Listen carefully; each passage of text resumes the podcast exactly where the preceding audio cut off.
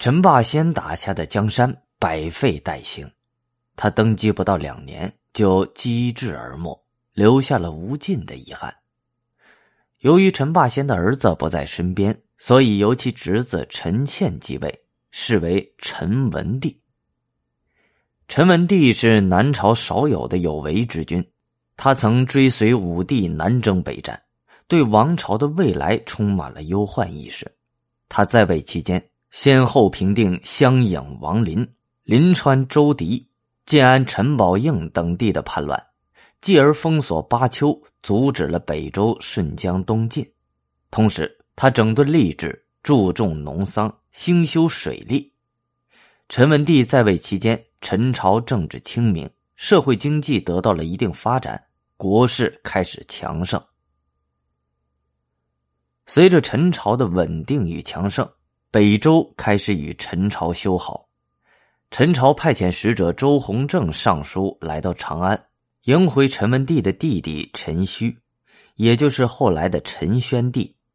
多年的囚禁经历使陈顼对国破家亡有着切肤之痛。登上帝位以后，对王朝兴衰充满危机感和使命感的陈宣帝便立志北伐，开疆拓土。从战略形势来看，南朝长时间占据着淮南江北，被北齐掠取；而陈朝西南的荆州、巴蜀又被北周夺得，没有战略纵深，成为陈朝国防最大的弱点。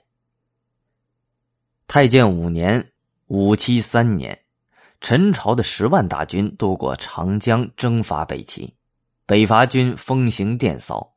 几乎没有遇到像样的抵抗，便将淮南的大片土地重新收复。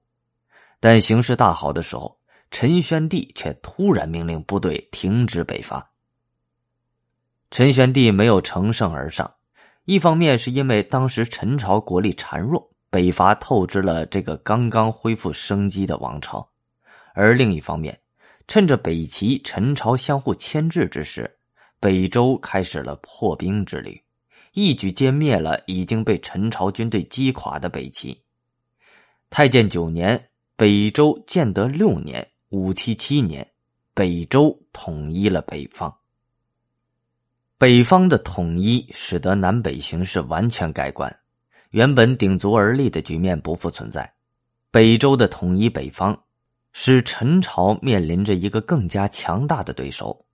而在第一次北伐中已经透支国力的陈朝，却不甘心坐视北方日盛，未能判明形势的陈宣帝，在这个时候发动了第二次北伐。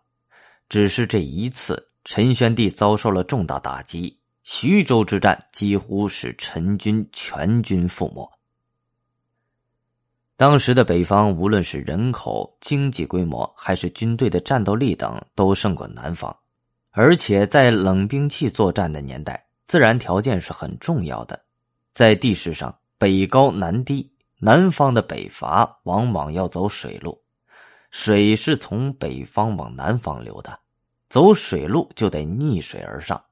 如果北方把水口扎住的话，水就没了，南方的船也就上不去了。所以，南方的北伐是很难克服自然环境的制约。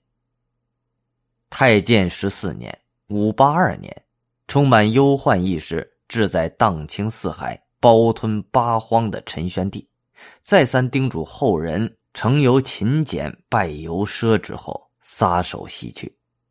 陈王朝在建立二十五年之后，传到了陈叔宝手中。陈叔宝就是著名的陈后主。